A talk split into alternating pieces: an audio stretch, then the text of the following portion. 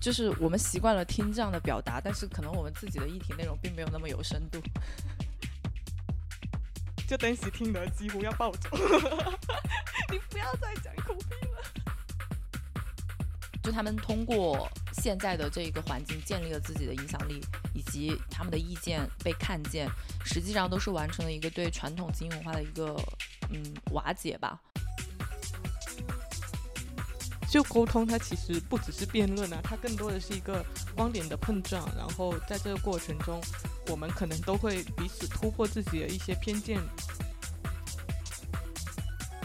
哦，所以日常表达，我觉得也是这样。如果我我想发一张自拍的话，那我就发一张自拍好了，我不用去拐弯抹角的担心说啊，别人会不会认为我很肤浅。我觉得展示一个摊开的自己也需要很大的勇气啊。Hello，大家好，我是 Dancy。Hello，大家好，我是 Sharon。欢迎收听我们的节目《Watch Outside》拆盒子。这期的话是我们语言系列的第三期。那本期的话呢，其实我们是想从我们自己录制播客的一个经验出发，然后反思一下自我表达的一些不足之处。对，我也想，我们也想探讨一下是什么在阻碍我们平时的一些表达。对，那首先的话，我们从我们就是嗯比较自身相关的这个播客录制开始吧。嗯，因为在呃我们录完播客了之后，在剪辑以及我们自己去复听的过程中的话，发现有一个比较明显的问题是，我们有一些话会讲的不够清楚，导致我们的表达有的时候的一些表达。其实是失效的，呃，还有完全不在文化或者是传播行业的朋友给我反馈过，前两期的时候听不懂我们在讲什么，这么严重吗？嗯，可能也不是说不就完全不知道我们在讲什么吧，可能是因为他之前没有接触过播客或者是这一个形式，所以会比较迷，嗯。然后，呃，我我我自己想了一下，我们的这种表达的不够清楚的话，可能会有三种情况。第一种的话是一个词汇我们不加解释，因为我们会默认大家都是知道的，比如有一些专业词汇或者是文化现象，但其实由于所在就听众所在行业的不同，然后关注领域的不同，很可能有一些听众他其实不知道我们说到的有一些词的意思。就可能有一些词，我们认为是大家约定俗成，可能都懂的，但是其实讲出来的话，有一些人还是不太会知道这个词是什么意思。对，但有一些可能大概能猜到吧，就是像我们之前说过的一些赋能啊、祛魅啊、媒体矩阵啊之类的。但有一些可能我们是真的需要再解释一下的，比如最近很流行的一个词叫做内卷，就类似这种词。嗯。还有一种表达不清楚的情况，就是我们呃有的时候会一句话讲半句，然后后面半句默认大家已经 get 到了。对，比如呃，或者是有一些基本的情况，我们默认大家知道吧？比如说我们之前讲那个乐视的生态化反吐槽这个词词的时候。我们吐槽点主要在于它的造词逻辑嘛，然后就有朋友反馈说我们没有讲它的基本的出发点嘛，嗯，它的基本的出发点就是说为了包装它的这个资产，然后向资本市场去进行一个兜售，嗯，因为在我们的日常工作当中，这种做包装的行为是一个基本的操作，就是我们写方案的时候也经常会用用到各种包装词汇的情况，嗯。呃，所以就默认了这个逻辑，但其实这并不是每一个行业的共识。对，还有一种表达不清楚的话是承接了上一点吧，就是因为我们的工作习惯的问题，会导致表述带着比较重的一个策划上的遣词造句。这个之前 有聊过。对啊，就是夹杂很多的行业词汇、理论词汇，然后习惯用一些。呃，比较理论化的长句啊，就可能我们平时我们的就你跟我的习惯表达，可能都是文字的表达，所以在口语口头表达的时候，有时候呢就会有一些词可能会相对来说用一些比较书面化的一些词汇，让大家听起来就有点不太自，嗯，他们觉得应该是不太自然吧。嗯，对。不过这一点的话，因为好早之前有朋友跟我反映过。他说：“你们做策划的怎么讲话都这样子，不讲人话是吧？” 对，所以我近几年的话，我其实有在有意识的去避开这种这种表达方式，除非是明确需要这样表达的特定场合。所以包括写方案什么的，都是想要更加口语化或接地气一点。所以，嗯，其实就是说人话啦。然后，所以以上这三种的话，都是我们所处环境带来的一种惯性的表达问题。然后，这个做播客的过程的话，其实也会让我们更加清楚的意识到这些问题。对，其实录制播客有一些很基本的问题，是自己平时可能都不会留意到的，像我的口癖。哇，你的口癖给我的剪辑工作带来了。是的，我觉得就是有时候可能在说话的时候，节奏比较紧张的一个情况下，都会就是无意识的突脱口而出啊，这种就登喜听得几乎要暴走。你不要再讲口癖了。然后你的口癖是什么？我保留一下，可能大家会 看大家能不能够意识到你的口癖是什么。但是我觉得这两期好像有好一点吧，有好很多了，已经。就是我觉得调整一下说话的节奏，尽量在某些情况下，可能你放慢一点讲就会好一点。对我们讲话的语速也是比较快。对，我觉得我们讲话好像相对于其他主播都是。语速会快一点的，对啊，因为我习惯听播客的时候是开倍速听的，但是我听我们自己的话就没有办法开倍速听。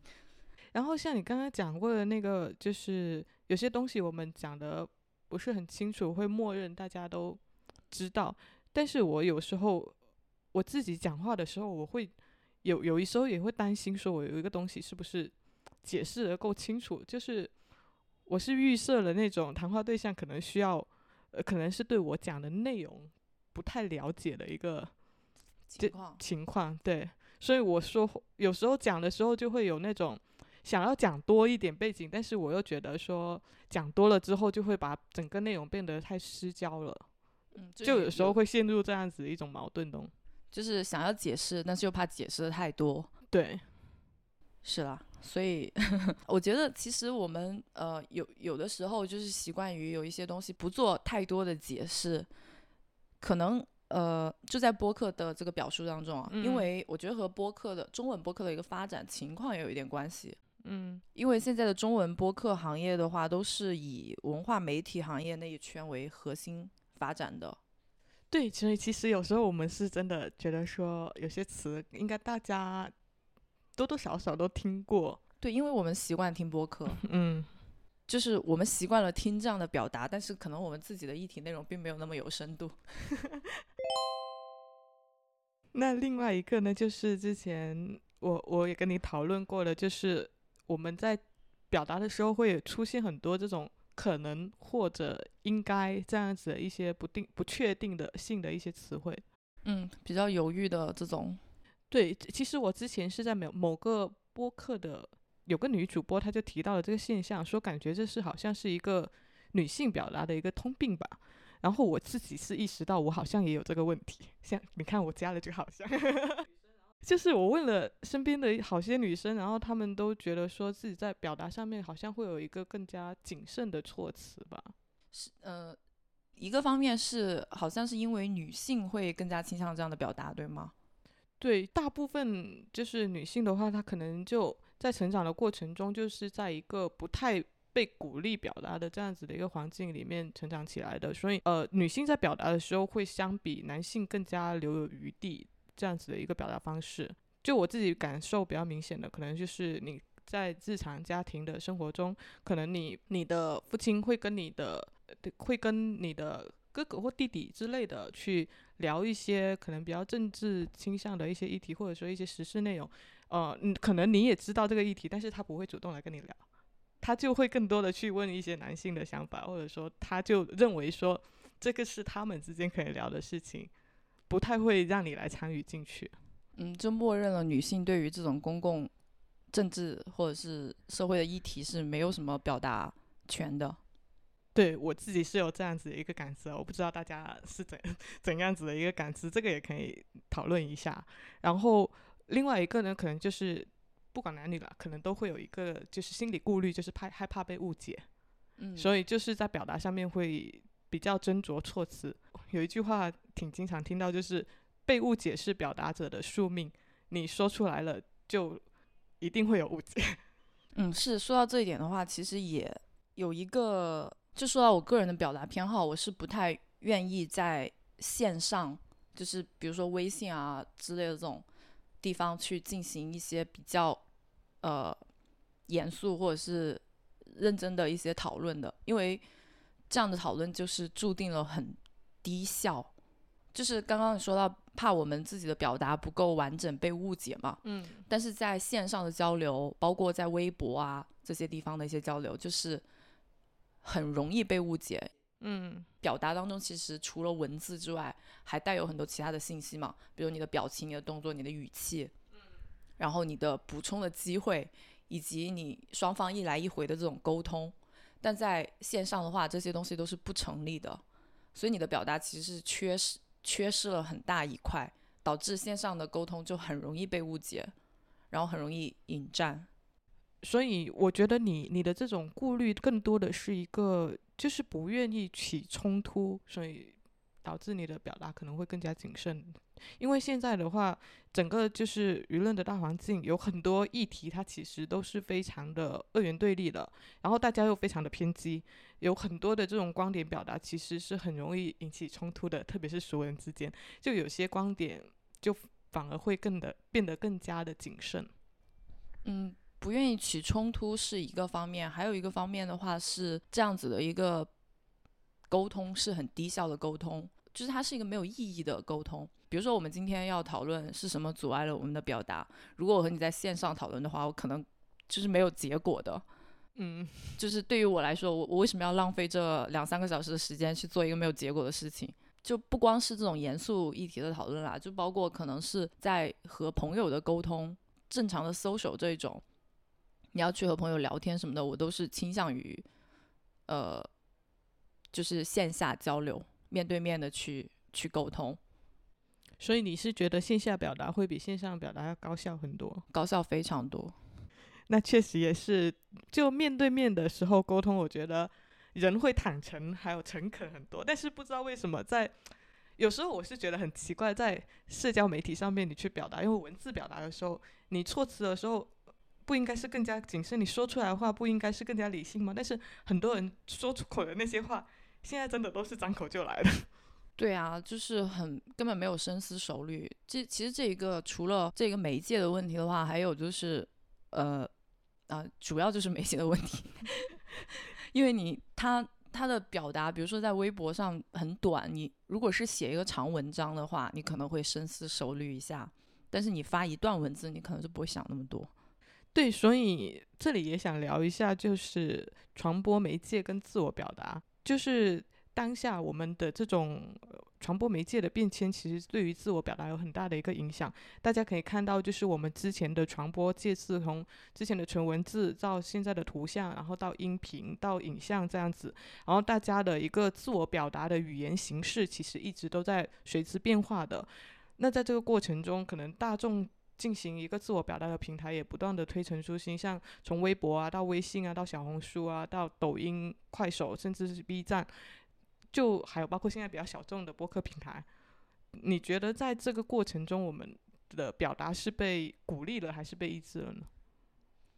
我是觉得这一个形式的发展，它本来是应该更加鼓励大众的表达的，因为它其实是一个话语权的转移吧。我们现在的网红大 V 或者是 KOL，不管你怎么叫他了，就他们通过现在的这个环境建立了自己的影响力。以及他们的意见被看见，实际上都是完成了一个对传统精英文化的一个嗯瓦解吧。对，就是这种社交媒体让普通人拥有了更多的话语权嘛？对，以前就大家只能看官方的权威的东西，现在我们可以看到民间的意见。嗯，但是呢，因为另外一个方面的话，就是因为这一个现象随之而来的名利，它也是吸引了大众更加去踊跃的参与嘛。就大众他。更加踊跃的去表达，人人都可以成为 KOL。对他的目的，可能有一些人是为了表达自己，有一些人是为了这一个表达带来的名利。嗯，所以，嗯，然后因为这一个怎么说，这一个民间话语权繁荣的这个情况吧，发展，然后出现了内容的审查，它反过来又抑制了表达。对，其实。审查就是一道无形的枷锁嘛，它无论哪种传播机制都躲不开。对，而且我是感觉这个抑制不仅仅是在新媒介上面，就你嗯不仅仅是在线上的表达受到了抑制，它也会反噬原来的一些媒介。嗯，比比如在中国，在七零年代的时候去做一个出版物的话，是你可能几个人碰一下头，你就可以去发一个诗集，发一个什么刊物。但是现在就包括书籍出版都越来越难了。嗯，书籍，然后电影、对，影像，所以到头来的话，这个情况就变得不太妙。因为我们刚刚说到，大家踊跃去表达的情况是两种嘛，一种就是想要表达，一种是名利吸引。那如果是被名利吸引过来的这一群人的话，其实大多数他们的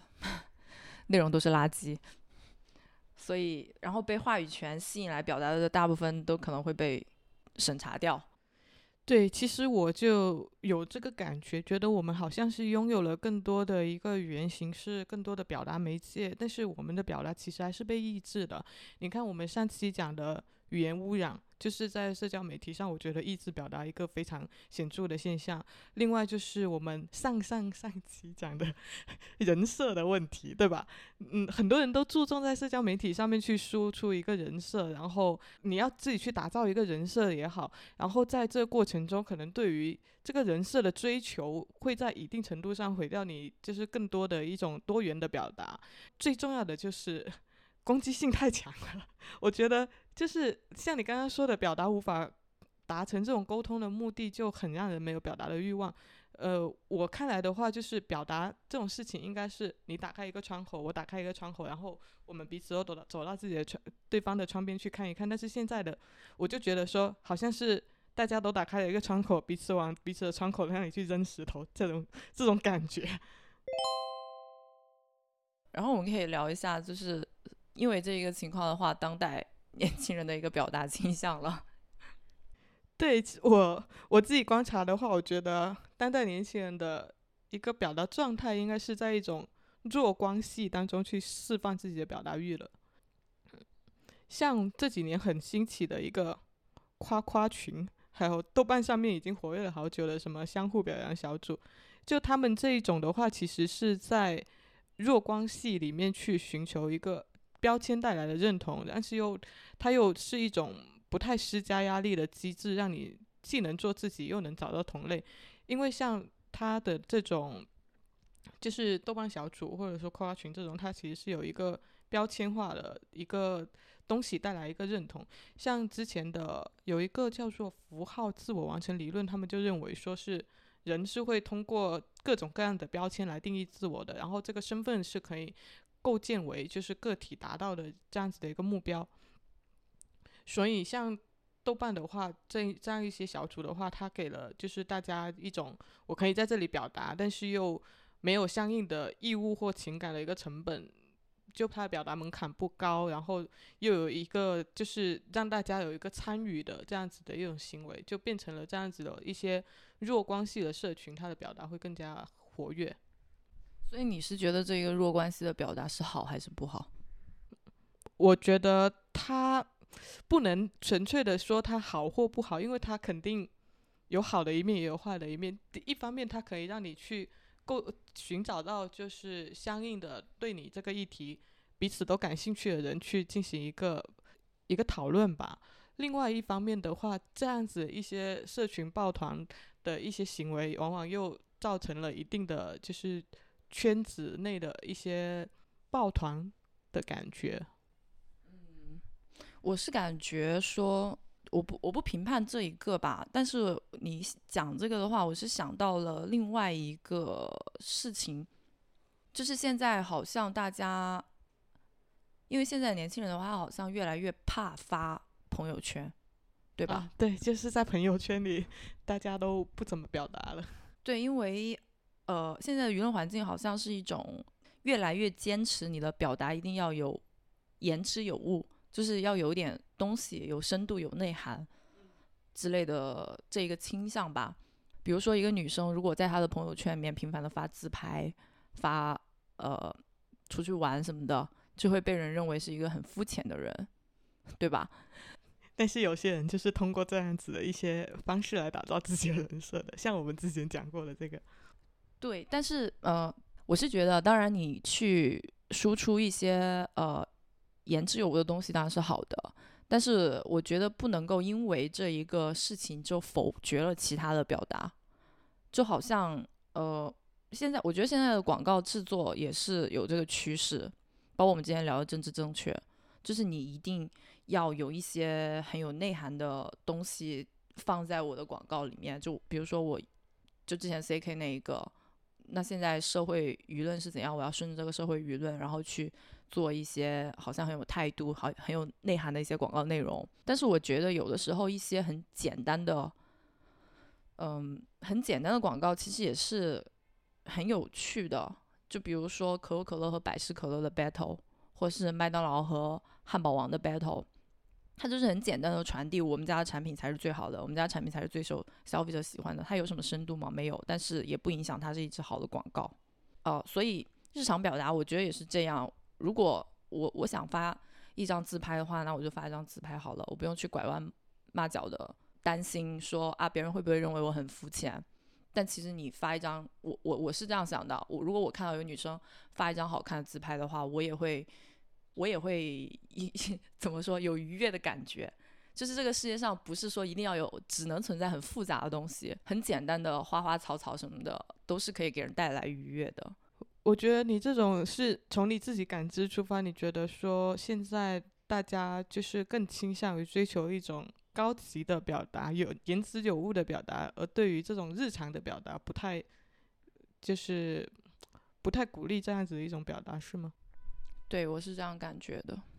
因为你看现在年轻人越来越不敢发朋友圈，不就是有一个，当然也有别的原因啦，就是有一层是这样子的原因的。大家好像更愿意在微博参与公共事件的讨论。现在有一个很很很传的很广的一种状态，就是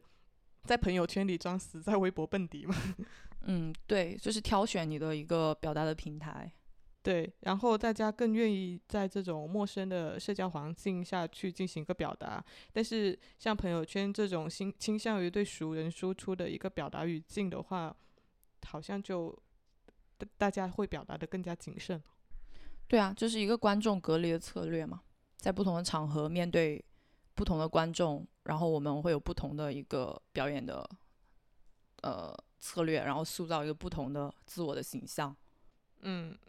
然后还还有另外一种的话，就是倾向于完全不表达，哦，就是 社交恐惧症的。嗯，这这一种也是啦。那像这一种人的话，可能他们就是真的完全不信任网上的表达。对，可能就有我们刚刚提过的一些点吧，害怕被理，就觉得自己不被理解，也害怕被误解吧。是的，在网上的话，因为各种各样的原因，就像刚刚说到的信息的表达不完整，还有一个语境坍塌的问题。还有一个复杂性降低的问题，然后还有没有办法进行观众隔离，像朋友圈分组可以进行一个技术上的观众隔离嘛？但是因为它越来越麻烦，所以就有很多人就索性就好像你之前说的，索性不发，就是这样子的。那你选择一个，呃，选择不同的渠道和不同的平台去进行不同的表达的话，其实也就是在控制你的一个表达的对象，去减少这种风险。然后还有就是在微博或者是极客这种完全都是陌生人的环境里面，这种匿名性也可以给你一种安全感。我觉得匿名表达给了给了很多人说蠢话的自信，就是逻辑错漏百出的人，他还经常把逻辑挂在嘴边说是。我就觉得在微博上面你就很容易遇到这样子的一些人。好吧。然后像其实微博上面很多网暴的这种现象，很就很大原因就是这种匿名表达带来的，隐藏在一个皮的下面，然后大家就觉得我说话肯定不负责任。嗯，但是其实你是要负责任的。是的，呃，网上的匿名性不是真正的匿名性。就有一个问题，如果是你的话，你会更加青睐于用哪一种媒介形式去进行一个表达？像刚刚说过的文字、图像跟。影像这样子的一些媒介，我我感觉我个人是越来越，呃，我之前说我个人是越来越不想要在网上去表达嘛，所以我我感觉我的一个表达倾向和形式没有关系，和环境，呃，也也能说和形式有关系吧，就像呃之前，其实如果我想要在网上公开表达一些东西的话，我其实我们还是有很多选择嘛，包括像个人公众号，那个时候起来了很大一批，我也有考虑过要不要开个人公众号去表达，但是后来我想，我想了一下，我考察了一下，包括微博、公众号、视频等等的一个优缺点吧。然后后来发现播客是最适合的，因为你看播客的话，它首先就满足我，就比如我和你聊天，我们面对面的在这里在聊嘛，嗯又是一个相当于一个长文本的一个输出和整理。嗯然后同时的话呢，播客至少在现在播客的这一个听众圈还是比较优质的一个听众圈，所以我觉得在这里表达是最好的，所以我。所以我就是在在此之前没有进行过任何的公开表达。其实我本来是更加青睐于文字表达的。我觉得文字表达这种形式呢，就是它的思维更加有空间感，也有延展性。就我觉得图像跟影像都太具体了。呃，图像跟影像这种的话，我是觉得说这种文字表达它是更有想象想象力的。对。但是我最近的话也开始 喜欢上博客这样子的一种形式，就是其实我是觉得说在播客里面相对来说能搞找到一个比较自在的表达吧，就你也没有面对一个镜头的那种局促感，然后又没有对文本太苛刻的一个逻辑要求，然后它相比文字跟受众是更加贴近的，又相比影像是保持了跟受众一个距离的。对，它是很折中，然后对于听众和输出者双方都是一个比较舒服的方式。对。另外的话，有一个现象就是，我身边也有朋友提到，他说他自己倾向于是完全不表达的，因为他觉得他的表达是不能被理解的。他的说法就是觉得人类的悲欢是无法共通的，就连语言的感知也不一样，所以他是倾向于不表达。我跟他讨论的时候，我觉得是他可能没有找到一个比较合适的表表达对象。这个时候，我反倒觉得表达是挺重要的一个方式，就是你可以通过表达去找到你的圈层、呃社区，或者说一些比较有相同志趣的一些人，然后可以跟你去进行一个对话的。所以我是觉得说，表达它其实是也有一个社交功能的。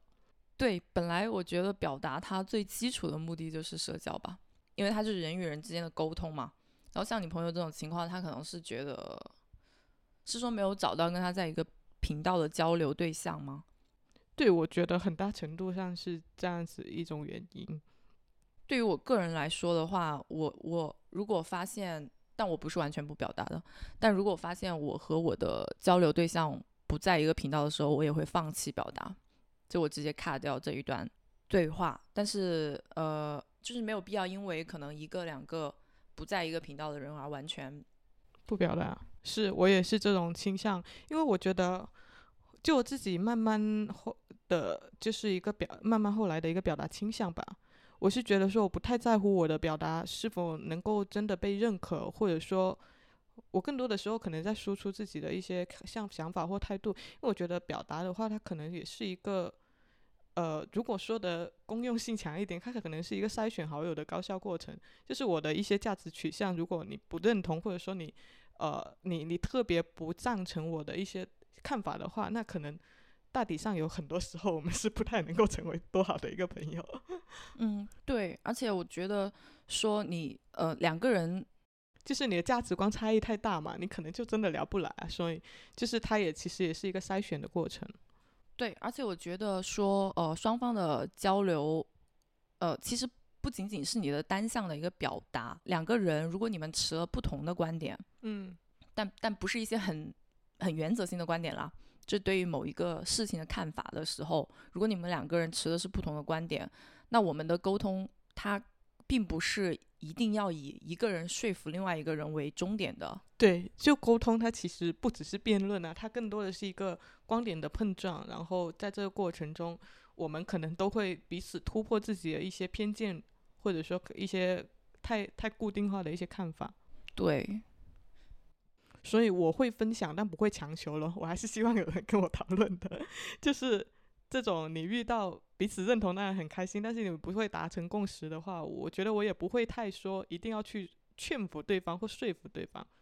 但是我就会想要知道他背后的逻辑或想法是怎样子的，然后这可能也是检验我自己一个就是偏是否有偏见这样子的一种方式吧。嗯，说不定会给自己带来一些启发。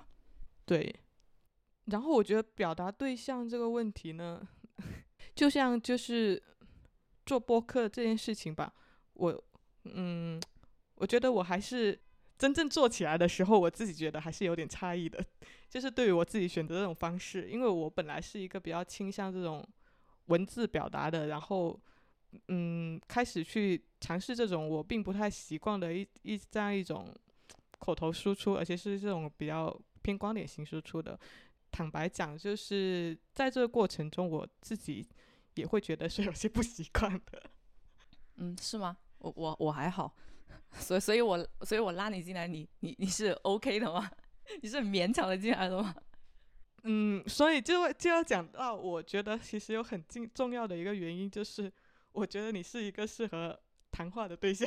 OK，在之前在录制播客的时候，你也提出，就是在播客里面，我们可能有一些比较坦诚的反思或表达，也可以在这个过程中不避讳的去讲了。我就觉得这个很好啊，就是呃。而且同时，我们你刚刚也讲，我们播客面向的是一群比较理性的，然后比较认真，能够去讨论的一些受众，所以我觉得这是能够达成一个沟通的目的的，也是可以给到一些理性反馈我们的人，所以就是我觉得这个表达方式还是挺不错的。嗯，然后我这一期也有一个 自我自我剖析的一个部分，你讲。哎呀，从来没有说过这种话，要不要我给你上上不？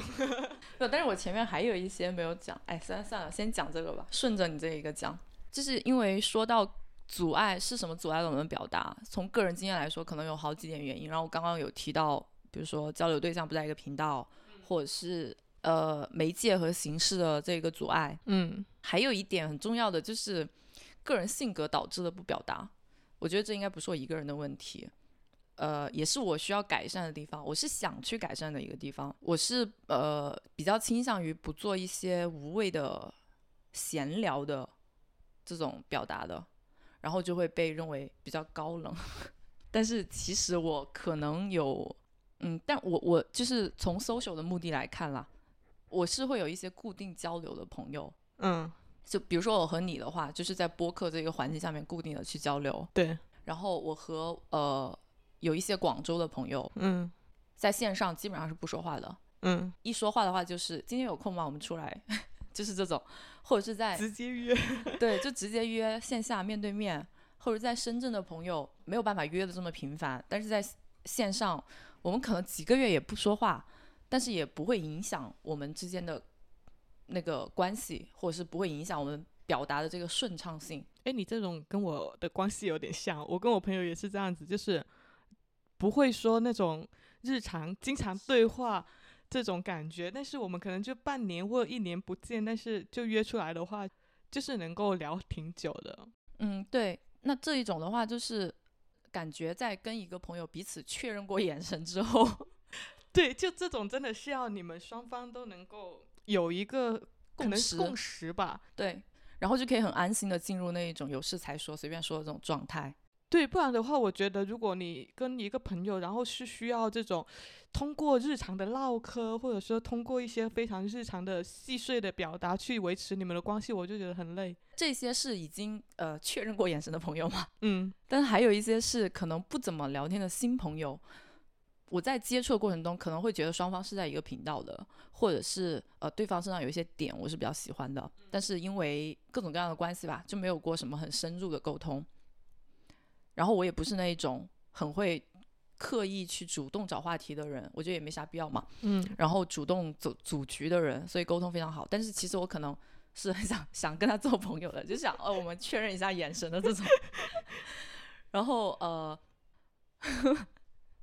我要 Q 一下姑姑，你在这里 Q 姑姑，他会回应吗？姑姑收到，请回应。哎，anyway 啊，我也不知道他会不会听到。我先说，因为你也认识嘛。我我们之前不是去北京出差吗？嗯。发了一条朋友圈说，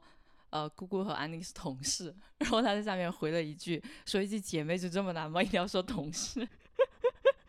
你伤害到他了。对。然后因为我的心态是说啊，对方也不一定，对方可能就觉得你只是一个同事啊，嗯，那所以我肯定就是说同事。那虽然我想跟你说是朋友，但是我我不是这一种，就我的性格不是这样子，嗯所以我觉得是这种性格会阻碍到我的这种表达。呃，之前还有一个朋友是属于不是很熟的朋友，嗯然后他也非常的忙，我们也没有很，我也非常的忙，然后我们也没有很多时间去呃交流，因为也没有什么工作的交集嘛。前两个月吧，然后就有一次约出来了，然后他突然就是很自然又很直接的说了一句：“好喜欢你哦，我觉得你怎么怎么怎么怎么样。”然后呃，我希望我身边朋友都怎么怎么怎么怎么样。然后我当时就很惊讶，但是我觉得呃很好，因为我没有这种能力。呃，我觉得就是他可以主动说啊、我很喜欢你，我想跟你做朋友的这一种能力是很，就是这是一种很真诚，然后又很酷的表达。是，我觉得九五后跟零零后在这方面的表达真的会比我们更开放很多。是吗？他们会很自然的这样，对啊，就是就是我喜欢你，他们会很自然的就说出口啊。但是我觉得我们我我们这一代的可能那个表达还是就会偏向含蓄很多，就特别是在情感的表达方面，呃，就未必说是伴侣之间告白。我觉得就是日常的这种，你跟你身边的朋友相处或跟家人相处，就是不太会倾向于这种情感表达。对。然后我觉得应该也不是我一个人问题，反正我是很想改善这一点了。我觉得，但是我觉得说整个中国社会，可能九五和零零后会慢慢的一点，嗯但是在此之前的话，是整个我们中国的一个社会环境都是这个样子的。就算是情侣之间也也很难啊，就是情侣之间就很难用母女，嗯啊呸，情侣之间就很难用母语去说，比如说我爱你啊之类的这一种，嗯就很少，真的很少。就倾向于很用比较隐晦的方式去表达，但我觉得说对方不一定能 get 到你的表达。是的，我也有这种感觉，就是 很多时候你都，我还想讲一个，就是特别是我觉得女生的表达会更含蓄，有时候你明明就是喜欢人家，或者说你明明就是对人家有意思，但是你的那个那个那个感情感情的表达很拧巴，我觉得，啊，就一定要端着一点，是吗？哦、就是。大家都是都不认为说女生应该是要去作为很主动的那一方去表达自己的情感倾向或者说观点什么的，所以就导致这样这样一种看起来还是很很很被动、很拧巴的一个状态。哎，你说到这个的话，我会觉得说这一个和呃，就从小大家对于男性和女性的一个期望有关系。